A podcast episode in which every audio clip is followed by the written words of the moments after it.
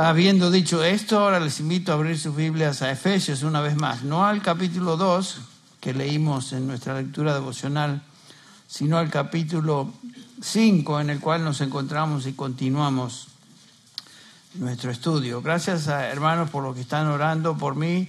Varios me han preguntado cómo estás, he estado orando por ti, sigan orando por mí porque tengo todavía esa lucha bronquial a ver cómo el Señor nos saca de esto. Algunos de ustedes ya se están agarrando del asiento a ver si empiezo a toser. Pero oren, si me ven medio titubeando, pidan que el Señor me dé fuerzas, es todo. Bueno, gracias hermanos por su paciencia. Eh, nos dirigimos o dirigimos nuestra atención a los versículos del 18 al 21, una vez más, donde Pablo eh, hace esta declaración y esta exhortación a creyentes.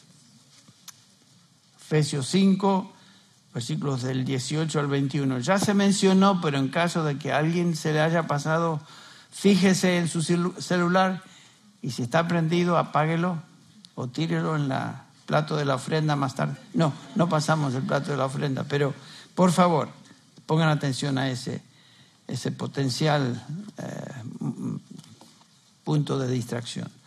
Dice así el versículo 18, no os embriaguéis con vino en lo cual hay disolución, sino ser llenos del Espíritu, hablando entre vosotros con salmos, himnos y cantos espirituales, cantando y alabando con vuestro corazón al Señor dando siempre gracias por todo en el nombre de nuestro Señor Jesucristo, a Dios el Padre, sometiéndoos unos a otros en el temor de Cristo. Ustedes recordarán, estamos en la segunda parte de la epístola de Efesios, donde el apóstol trata o nos habla de la conducta cristiana, el andar cristiano, el caminar cristiano.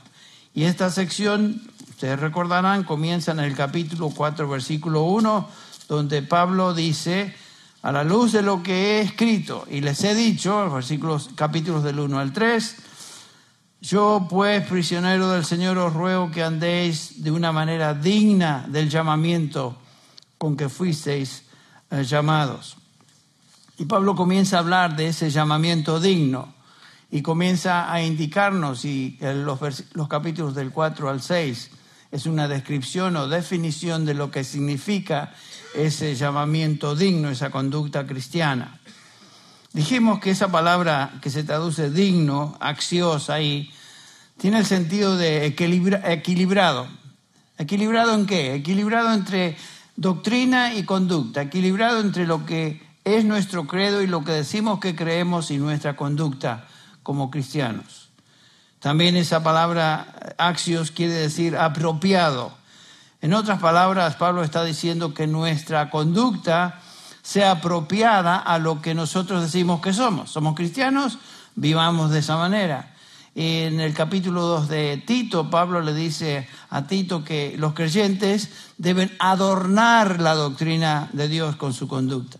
Esa es la idea, que nuestra conducta diaria sea un adorno, no que sea algo que choque, que cause distracción y que este, la gente rechaza, todo lo contrario, sino que sea como un adorno a lo que decimos que creemos. Ese andar cristiano también incluye, lo vimos la semana pasada, un andar sabio. Hablamos de andar en amor, hablamos de andar en la luz, hablamos de andar como debemos y en el capítulo 5, versículo 15 dice Pablo, por tanto, tened cuidado cómo andéis, otra vez el énfasis de él, les estoy hablando de cómo andar, cómo andéis, no como insensatos, sino como sabios. Lo cual quiere decir, a mí me indica que podemos ser insensatos a veces. Y Pablo, guiado por el Espíritu, nos, nos dice eso, nos exhorta, aprovechando bien el tiempo, porque los días son malos. Así que, pues, no seáis necios. La misma palabra, necios, sino entender cuál es la voluntad del Señor. Y aquí entramos en, en esta sección que acabamos de leer, comenzando con el versículo 18, donde Pablo nos da la clave de ese andar. La clave de ese andar cristiano, de esa conducta cristiana, se encuentra en el versículo 18. No os embriaguéis con vino, en lo cual hay disolución, de lo cual ya hablamos la semana pasada, y aquí viene el mandamiento, sino sed llenos del Espíritu. Ahí está la clave. ¿Por qué decimos eso? Porque es imposible andar de una manera digna de nuestro llamamiento sin la energía, sin el poder del Espíritu Santo. No podemos andar en amor sin el Espíritu Santo. No es posible andar en la luz eh, sino, sino sin el poder del Espíritu Santo. No podemos ah, ser sabios sin la dirección del Espíritu Santo. Es absurdo tratar de vivir la vida cristiana sin el Espíritu Santo. Más, la, la, vida cristiana no es difícil, la vida cristiana es imposible sin la ayuda, sin la ayuda y el, el poder del Paracletos, el Espíritu Santo, que fue enviado justamente con ese propósito de ayudarnos. La vida cristiana es imposible entonces sin la energía, dirección y el poder del Espíritu Santo. Cualquier actividad o esfuerzo ministerial nuestro sin el poder del Espíritu Santo se convierte en una actividad carnal. Porque podemos ser muy activos, muy religiosos, muy envueltos en lo que es el ministerio, pero si eso no está guiado por el, el Espíritu Santo, ni el Espíritu Santo es el ímpetu que nos mueve a eso, entonces lo que estamos haciendo es una actividad carnal.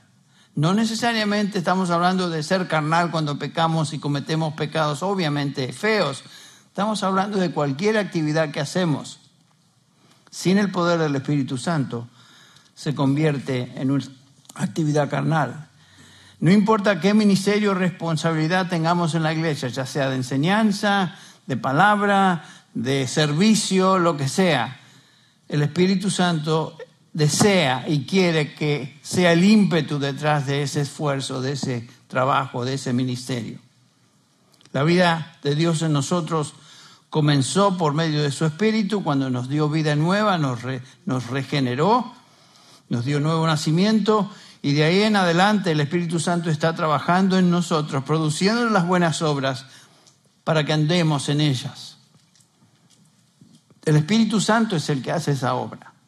Y nosotros, en un sentido, colaboramos con el Espíritu Santo en eso. Eh, si cualquier persona pudiera vivir de una vida digna, entonces quiere decir que los incrédulos, aquellos que no han sido regenerados, podrían en potencia vivir dignamente, pero eso es imposible. La Biblia es clara en decirnos y enseñarnos que la vida cristiana no se puede vivir a menos que el Espíritu Santo sea parte nuestra. Recuerden ahí en, Romanos 8, si quieren hacer referencia a eso, por lo menos ténganlo como una nota, dice Pablo en el versículo 7, ya que la mente puesta en la carne, lo cual es la condición de toda persona que no ha sido regenerada, está en la carne, vive en la carne, está en Adán y todo lo que ha recibido de Adán, es enemiga de Dios, dice Pablo. Porque no se sujeta a la ley de Dios, pues ni siquiera puede hacerla, hacerlo. Fíjense que esa es una descripción del hombre natural, que Pablo lo describe claramente en Corintios, 1 Corintios capítulo 2, versículo 14. El hombre natural no entiende ni discierne las cosas del espíritu, porque se han de discernir espiritualmente. El hombre natural, dice Pablo, no acepta las cosas del espíritu, el espíritu de Dios, porque para él son necedad y no las puede entender porque se disciernen espiritualmente. Entonces, ese es el punto. Los que están en la carne, dice Pablo, no pueden agradar a Dios, no importa cuán religiosos aparenten ser por afuera. Estar en la carne obviamente es una equivalente a decir que están muertos en delitos y pecados. Esa es la condición en la que cada uno de nosotros nos, encontrábamos antes de venir a Cristo. Estábamos en la carne, vivíamos en la carne, hacíamos los deseos de la carne y eso es lo único que podíamos hacer. No podíamos producir ningún fruto espiritual.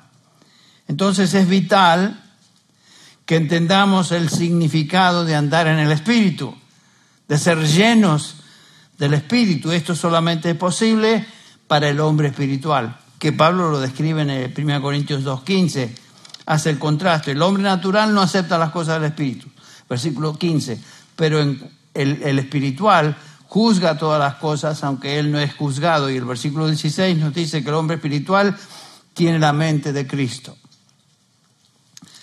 Entonces Pablo se dirige a, creyentes, a los santos, aquellos que son, habían, han sido regenerados. Y aquí Pablo nos insta, insta a los efesios y nos exhorta a nosotros también, sed llenos del Espíritu. ¿Qué quiere decir eso? Ah, bueno, otra vez examinemos este mandamiento de una manera singular hoy. Sed llenos del Espíritu. Ya vimos el contraste la última vez cuando hablamos de sed, no es os embriaguéis, ese es el contraste. Y acá Pablo comienza a hablarnos y enfocarse en, el, en este mandamiento, sed llenos del Espíritu. Es importante observar que este es un mandamiento. Es un presente imperativo en el original del verbo plero, que quiere decir llenar. Y Pablo escribe a estos creyentes en Cristo, escribe a los santos que están en Éfeso, a todos los santos que están eh, que reciben esta epístola y por, eh, este, también aplicación a cada uno de nosotros que somos santos, a los creyentes como nosotros. Pablo se dirige entonces al hombre espiritual. El hombre carnal no puede entender las cosas del Espíritu. El único que puede entender las cosas del Espíritu es el hombre espiritual, aquel que ha sido regenerado. Y Pablo escribe a personas que han sido regeneradas por el Espíritu de Dios. Pablo dirige sus epístolas, esta epístola, al nuevo hombre, a la nueva criatura que somos en Cristo Jesús. Noten que este es un mandamiento. Pablo nos está diciendo, si les parece, si les gusta, si les cae bien, preferiría que anden en el Espíritu. Es un mandamiento de Dios, no es opción, no es una sugerencia divina. Dios no sugiere, Dios manda. Y cuando Dios manda, no tenemos opción sino de obedecer lo que Él nos dice en su palabra. Dios manda y cuando Él manda no tenemos alternativas. Eso es lo que estamos tratando de decir, el apóstol Pablo lo indica. El mandamiento se encuentra, es un tiempo eh, presente en voz pasiva. Les explico. Una manera mm, literal de traducir este pasaje, este verbo y este mandamiento es sed continuamente llenados. Yo sé que suena un poquito torpe, pero esa es la idea. La idea de la voz pasiva indica que nos sometemos a la acción del Espíritu Santo sobre nosotros.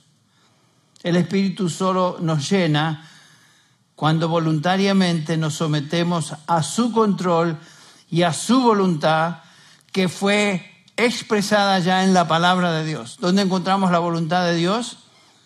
La buscamos en alguna experiencia mística, algo raro, algunos sentimientos así esotéricos. No, la voluntad de Dios se encuentra en su palabra. Por eso Él la ha escrito o la mandó a escribir. Dios no manda para escucharse a sí mismo, Dios manda esto para nosotros. Entonces, esa es la idea, ser continuamente llenados del Espíritu Santo. El aspecto presente de este mandamiento indica que no podemos depender en la llenura del Espíritu Santo que hayamos experimentado en el pasado, sino que es algo continuo, es una acción continua. Es una acción momento tras momento, día tras día. Esto es algo que Dios requiere de cada uno de sus hijos, cada uno de nosotros. Es preocupante ver cómo entre algunos círculos de creyentes evangélicos existe una tolerancia que la Biblia no permite en cuanto a los creyentes, eh, que deciden vivir una vida cristiana corriente, sin tener celo por santidad. Muchos cristianos se conforman con tener un credo ortodoxo y hablan de la doctrina sana. Nosotros creemos, en la doctrina sana. Bueno, eso es perfecto, debe ser así. Pero de nada vale tener doctrina sana si esa doctrina sana no está adornada, volviendo a nuestra analogía anterior, por una conducta que sea coherente con esa afirmación.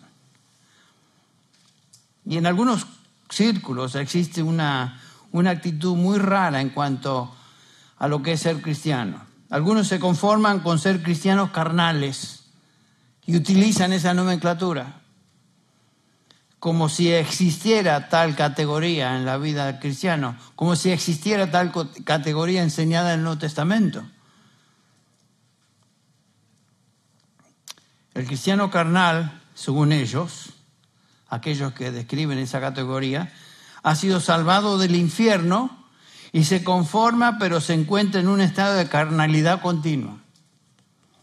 Ya sacó su ticket al cielo, creyó por fe, ya listo, ya la hice.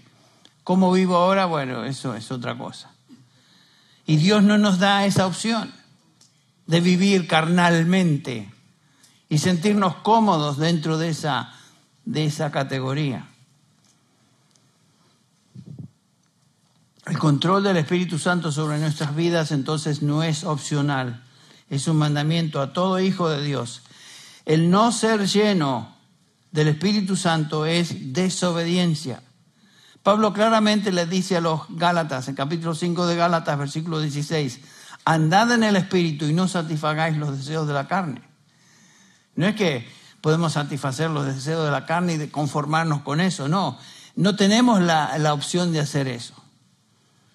Pablo le dice a cristianos que viven según la carne, ustedes recuerdan el versículo 7 del capítulo 8 que leímos, en un hábito continuo, que eso, hacer eso indica que no son del Señor.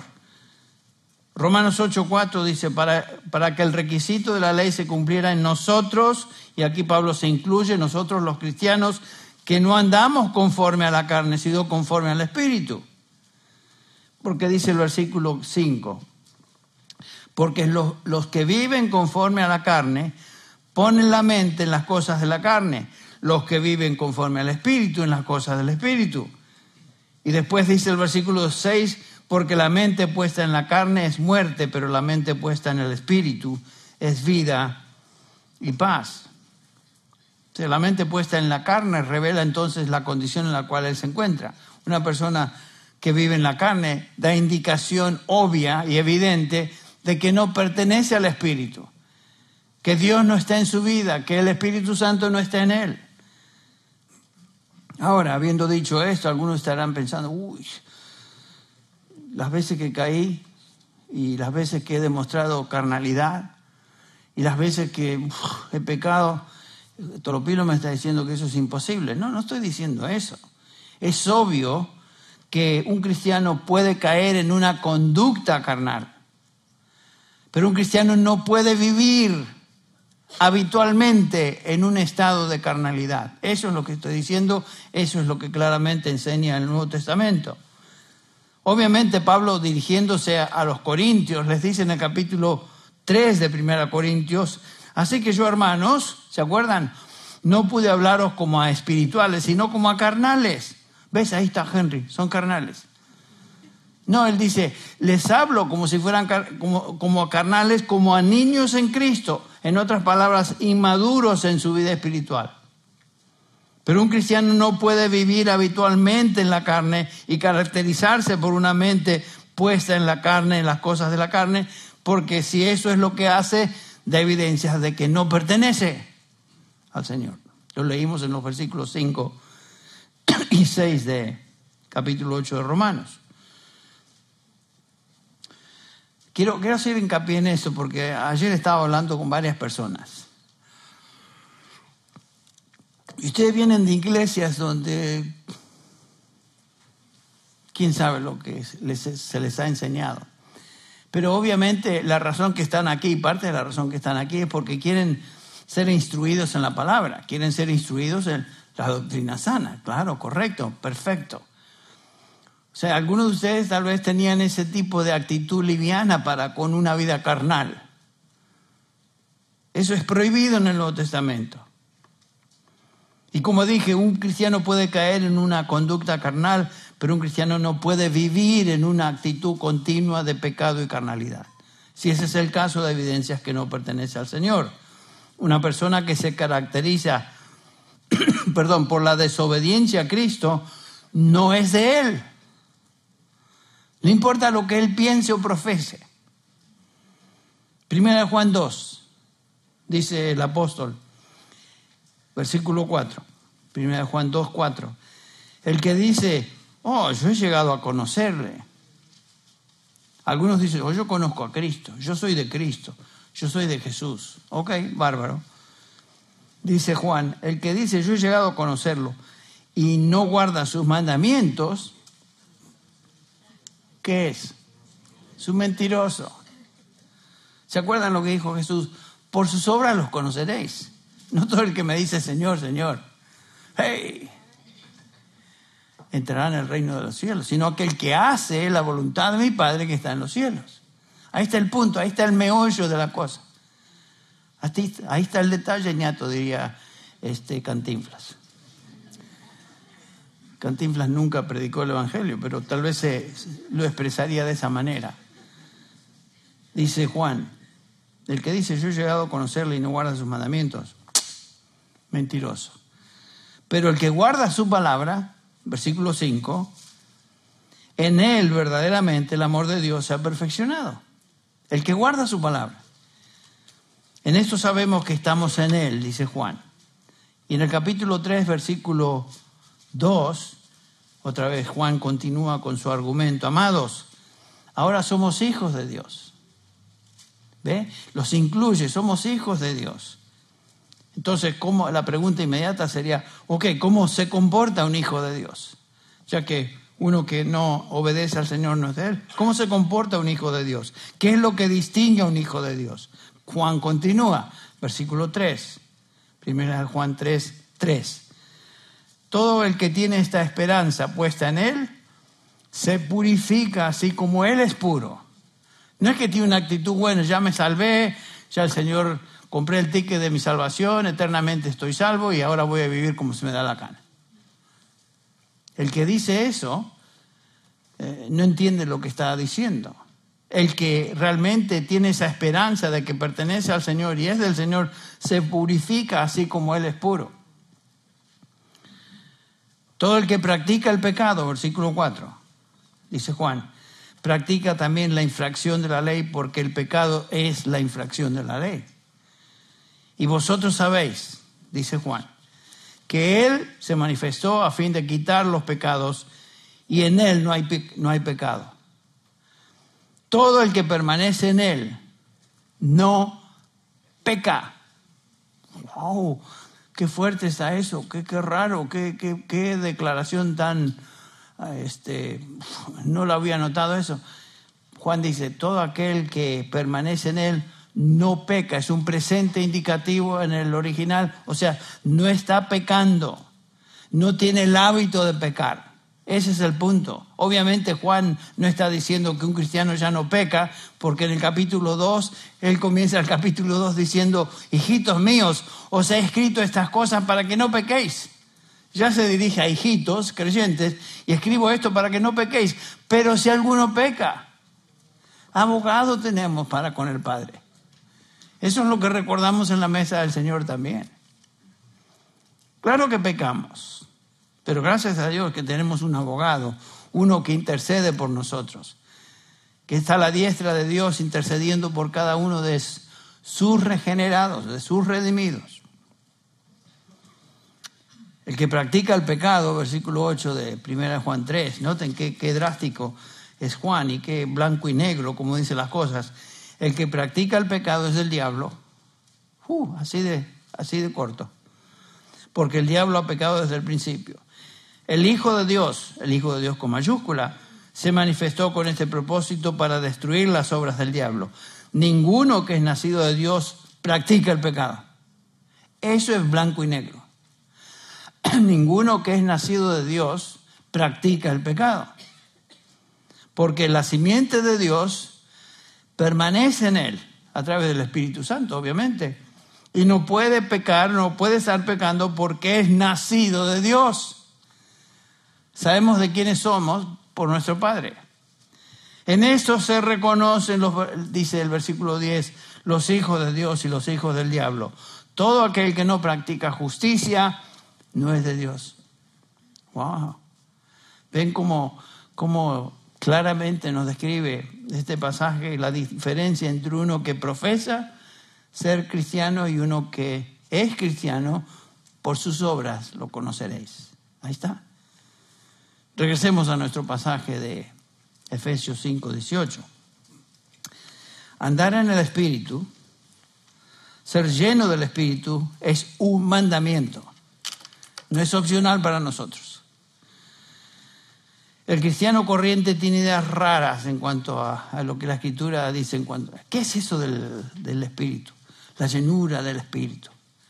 Hay ideas muy raras, muy folclóricas por ahí, que abundan. Estaba hablando con algunos de ustedes ayer y, y obviamente ustedes mismos me decían que lo que creían antes del espíritu y los dones y hablar en lenguas y todas estas cosas se están dando cuenta que estaban siendo mal guiados en esa dirección Muchos creyentes tienen una idea equivocada del significado de la plenitud del Espíritu.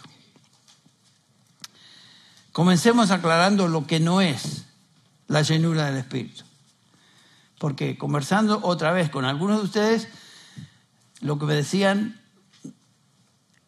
ellos admitían, eso no está mal. Por supuesto, eso no es. Para muchos la plenitud del Espíritu se refiere a una experiencia dramática que resulta en manifestaciones eufóricas, tales como tirarse al suelo, esos son extremos, pero he estado en, en servicios donde eso se ve, se observa, no en medio nuestro, ¿eh? pero he estado en, visitando algunas iglesias donde eso se ve, expresarse en monosílabos repetitivos, lava las sábanas, o sea, a eso se le llama lenguas. ¿Por qué se ríen? Porque saben de qué estoy hablando. A las mujeres ustedes practicaban, practicaban eso de lavar las sábanas y no saben qué estaban, qué estaban diciendo. Por supuesto, yo hablaba con un amigo que era carismático, salió del movimiento carismático y le digo, contame, cómo, ¿cómo hacías eso? Yo imitaba a los demás. Yo escuchaba frases y empezaba a repetirlas. Y claro, entonces, con eso daban evidencia supuestamente que tenían la plenitud del Espíritu. No es lo que la Biblia dice. No se encuentra ahí.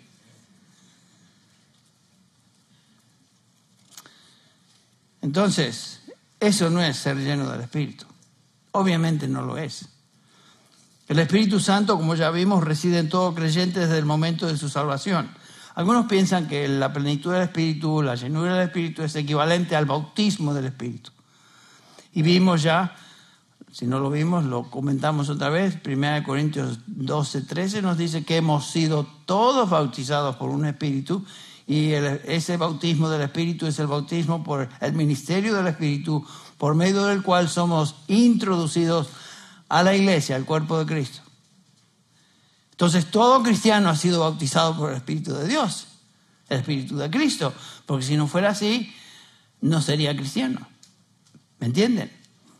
Bueno, seguimos. En otras palabras, no existe en el Nuevo Testamento la noción de un cristiano, un creyente, quien no tenga el Espíritu Santo residiendo en él. Imposible. Imposible. Una persona que no posee el Espíritu de Dios no es de Dios. Así. Por eso Pablo dice a estos romanos, en Romanos capítulo 8, versículo 9, dirigiéndose a los creyentes, les dice, sin embargo vosotros no estáis en la carne, sino en el Espíritu, si en verdad el Espíritu de Dios habita en vosotros, pero si alguno no tiene el Espíritu de Cristo, el tal no es de él. ¿Quién lo dice? El apóstol Pablo. En el versículo 7 ya leímos hace unos minutos, Pablo ha dicho que la mente carnal se caracteriza, o caracteriza, mejor dicho, a una persona que no es salva.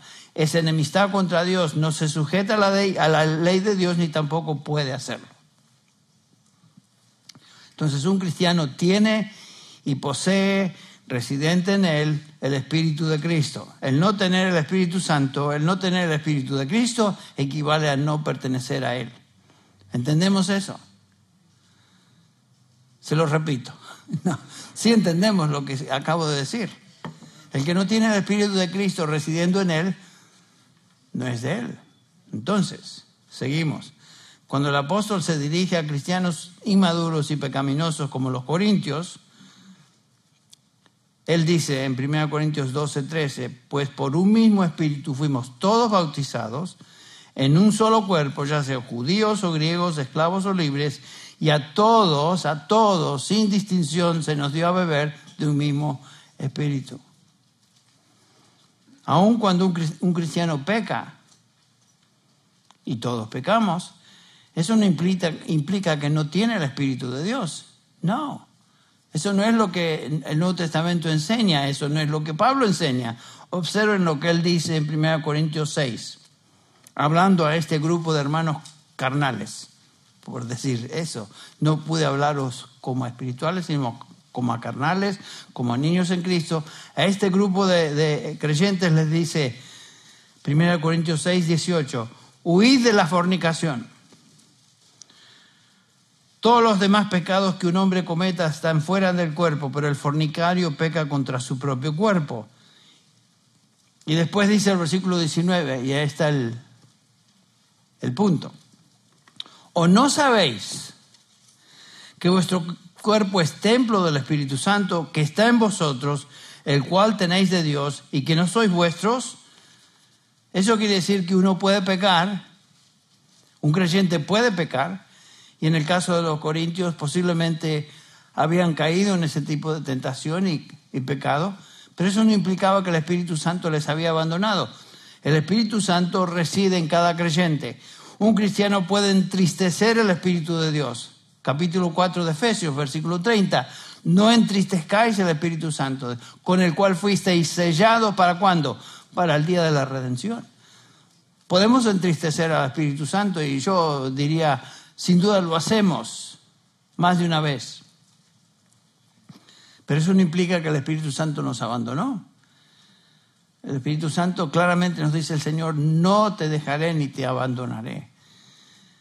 Un cristiano puede entristecer el Espíritu de Dios, un, cristiano puede apagar el Espíritu de Dios, 1 Tesalonicenses 5, 19, pero el Espíritu Santo aún reside en cada creyente. La llenura del Espíritu Santo, que ya vimos, no es igual a tener el Espíritu Santo. Todo cristiano ha sido bautizado y tiene el Espíritu Santo. Como dijimos, este es el ministerio del Espíritu por el cual nos hace parte de la iglesia, el, el cuerpo de Cristo. Esto no es un ministerio reservado para algunos cristianos privilegiados o muy dedicados o muy virtuosos o lo que sea. No, es una realidad de cada cristiano. Y es obvio que es eso porque Pablo se dirige a esa iglesia que eh, a momentos tenía características de ser infantiles en su fe y carnales en su fe. Finalmente, la plenitud del Espíritu Santo, y esto también lo vimos, no es equivalente a ser sellado con el Espíritu de Dios. Dice Efesios 1.13, en Él, en Cristo, también vosotros, después de haber escuchado el mensaje de, la verdad, el evangelio de vuestra salvación y habiendo creído, fuisteis sellados con el Espíritu Santo de la, de la promesa. Escucha bien, en ningún momento u ocasión en el Nuevo Testamento se nos manda a poseer el Espíritu o buscar que el Espíritu nos resida en nosotros o ser bautizados con el Espíritu, o ser sellados con el Espíritu. El único mandamiento relacionado al ministerio del Espíritu es este, ser llenos del Espíritu. Tenemos algo paralelo y similar, andad en el Espíritu, Gálatas 5, 16. ¿Qué significa la palabra llenar? Bueno, es la traducción de un verbo plero o en griego, que quiere decir, tiene tres ideas principales. El sentido normal quiere decir llenar un recipiente con algo, por ejemplo, un vaso puede ser lleno de algún líquido. La palabra pleró también tiene la idea de llenar una vela de una barcaza con aire, así como el viento sopla sobre la vela de una barca y, y empuja esa barca en cierta dirección. Ser lleno del Espíritu Santo conlleva la idea de ser movido por el Espíritu de Dios. Así como el viento sople, sopla y mueve una nave de vela, el Espíritu Santo hace lo mismo en el sentido de, por ejemplo, aquellos que escribieron la palabra de Dios, nos dice Pedro, ustedes recuerdan, segunda de Pedro capítulo 2, versículo 21, a ver si lo tengo correcto. Segunda de Pedro 1, 21. Pues ninguna profecía fue dada jamás por un acto de voluntad humana, sino que hombres, dice la traducción es, inspirados por el Espíritu, quiere decir, movidos por el Espíritu, eh, llenados por el Espíritu Santo, hablaron de parte de Dios. O sea, los autores bíblicos no se les ocurrió cosas por sí mismos, sino que hablaron movidos por el Espíritu de Dios fueron impulsados por el Espíritu a escribir la Escritura. A veces esta palabra de llenar connota la idea de permear o saturar. En tercer lugar, y con esto vemos que es la idea sobresaliente, llenar expresa el concepto de control. Control, esa es tal vez la idea fundamental y principal. Por ejemplo, cuando una persona está llena de temor o de tristeza o alguna emoción, en ese momento está bajo el control de esa emoción. Por ejemplo, leemos en Juan 16, versículo 5, pero ahora cuando el Señor les dice que Él se iba a ir, los discípulos estaban muy tristes y dice el pasaje, pero ahora voy al que me envió y ninguno de vosotros me pregunta, ¿a dónde vas? Antes, porque os he dicho estas cosas, tristeza ha llenado vuestro corazón. O sea, la misma idea. En Lucas 5, 26 leemos, y el asombro se apoderó de todos y glorificaban a Dios y se llenaron de temor, diciendo, hoy hemos visto cosas extraordinarias. En Lucas 6, 11, pero ellos se llenaron de ira y discutían entre sí qué podrían hacerle a Jesús. O sea, llenar en este caso quiere decir ser poseído y controlado por una emoción fuerte entonces, ser lleno del Espíritu básicamente quiere decir ser controlado por el Espíritu Santo de tal manera que otros impulsos, otras influencias no me controlan, no me dominan.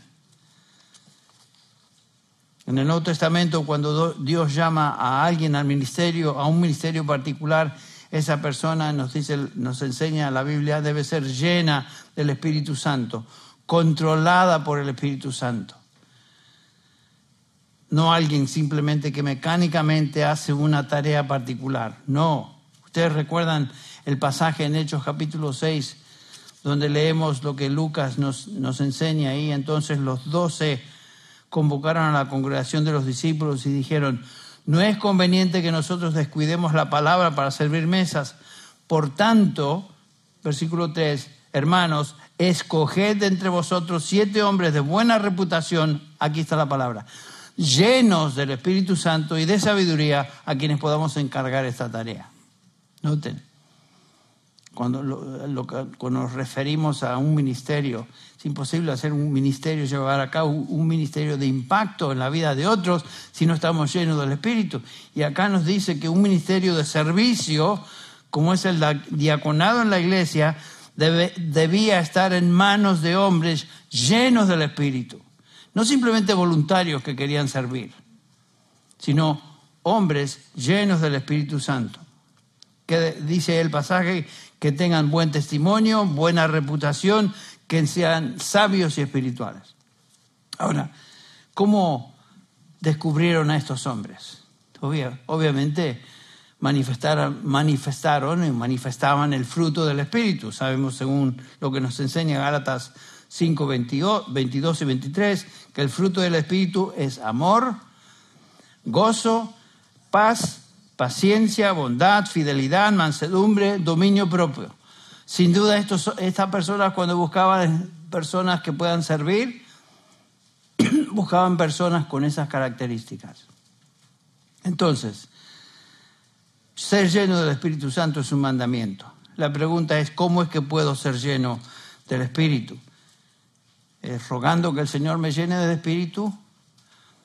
No necesariamente, eh, porque si Dios nos manda hacer algo, quiere decir que Él ya ha provisto, ha concedido los recursos para cumplir ese mandamiento.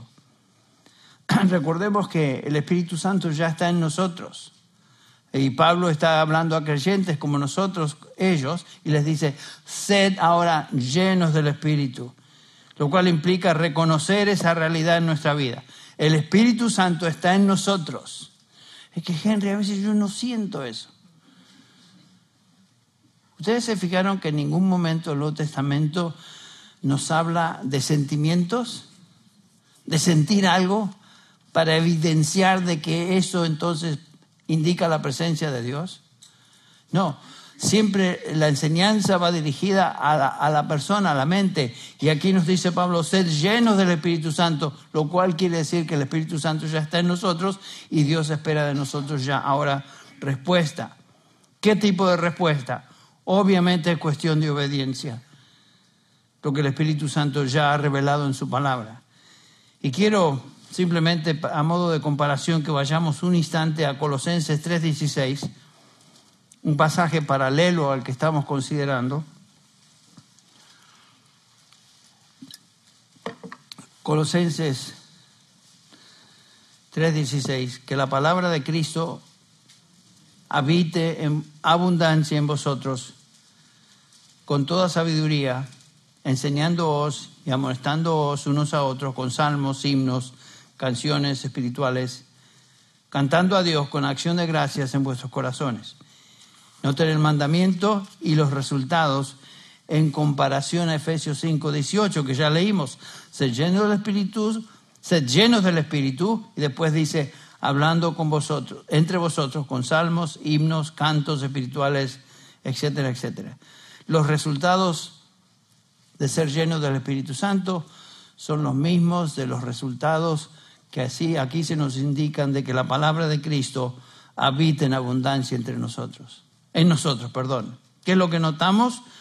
Lo que inmediatamente sobresale es que la llenura del Espíritu Santo no es una experiencia mística, no es una experiencia esotérica, no es una experiencia frenética, sino o algo que recibimos, sino que es lo mismo que estar saturado con la palabra de Cristo es tomar la palabra de Cristo, que es la palabra de Dios, y permitir que ésta me controle. No es algo tan raro y difícil. Nos dice Pablo en Efesios 4, regresen a Efesios un segundo, nos da una serie de mandamientos en el capítulo 4. Por ejemplo, el 4.25 dice, dejando a un lado falsedad, hablad verdad. ¿Tienes tentación de decir mentiras? es tu tentación exagerar, es tu tentación decir cosas que no debes. ¿Sabes cómo vas a ser guiado por el Espíritu Santo? Obedeciendo lo que la palabra de Dios dice. Deja de hablar mentiras y comienza a hablar la verdad.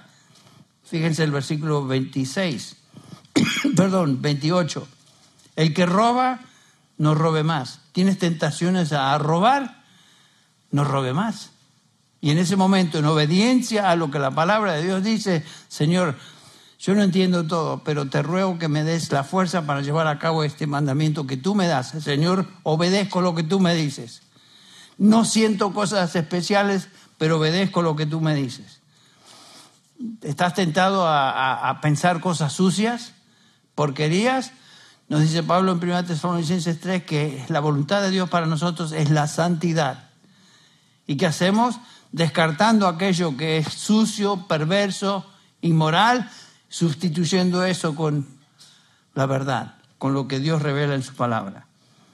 Yo solo no puedo, Señor. Tenemos que ir a Él y decirle, yo tengo tu espíritu y en, en mí y en obediencia a lo que tú me dices, hago lo que tú me mandas. En la medida que hacemos eso, en esa medida estamos andando en el espíritu, estamos siendo llenos del espíritu. No busquemos cosas raras. Andar en el espíritu extraer toda acción, todo pensamiento, toda decisión bajo el control del Espíritu de Dios que habita en mí. Y gracias a Dios por eso. Entonces, ¿cómo andamos en el Espíritu? Permitiendo que Él nos controle cuando voluntariamente nos exponemos y obedecemos la palabra de Cristo revelada en este libro. Obviamente no, no, no tenemos fuerzas en nosotros, pero el Espíritu Santo reside en nosotros y Él nos va a dar las fuerzas para obedecer.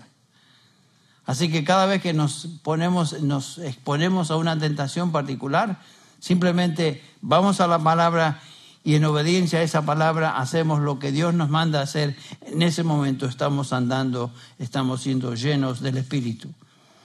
No es una, perdón, no es una experiencia mística de algún sentimiento particular por lo cual debemos pedir y rogar, sino que es una entrega voluntaria y obediente a lo que Dios ya me dice en su palabra. Eso es andar en el Espíritu, eso es ser lleno del Espíritu. Vamos a orar. Padre, eh, venimos delante de tu presencia ahora cada uno de nosotros. Eh, Señor, sabemos que eh, tenemos dificultad en nuestra vida muchas veces, pecamos muchas veces. Señor, te ofendemos muchas veces. Pero te damos gracias, Señor, porque tu palabra nos enseña que la sangre de Jesucristo nos continúa limpiando de todo pecado. Y ahora venimos delante de ti, Señor, confesamos nuestro pecado, cualquiera que éste sea. Lo traemos delante de ti confesamos nuestros pecados sabiendo que tú eres fiel y justo para perdonar nuestros pecados y limpiarnos de toda maldad. Pedimos esto en el nombre de tu Hijo. Amén.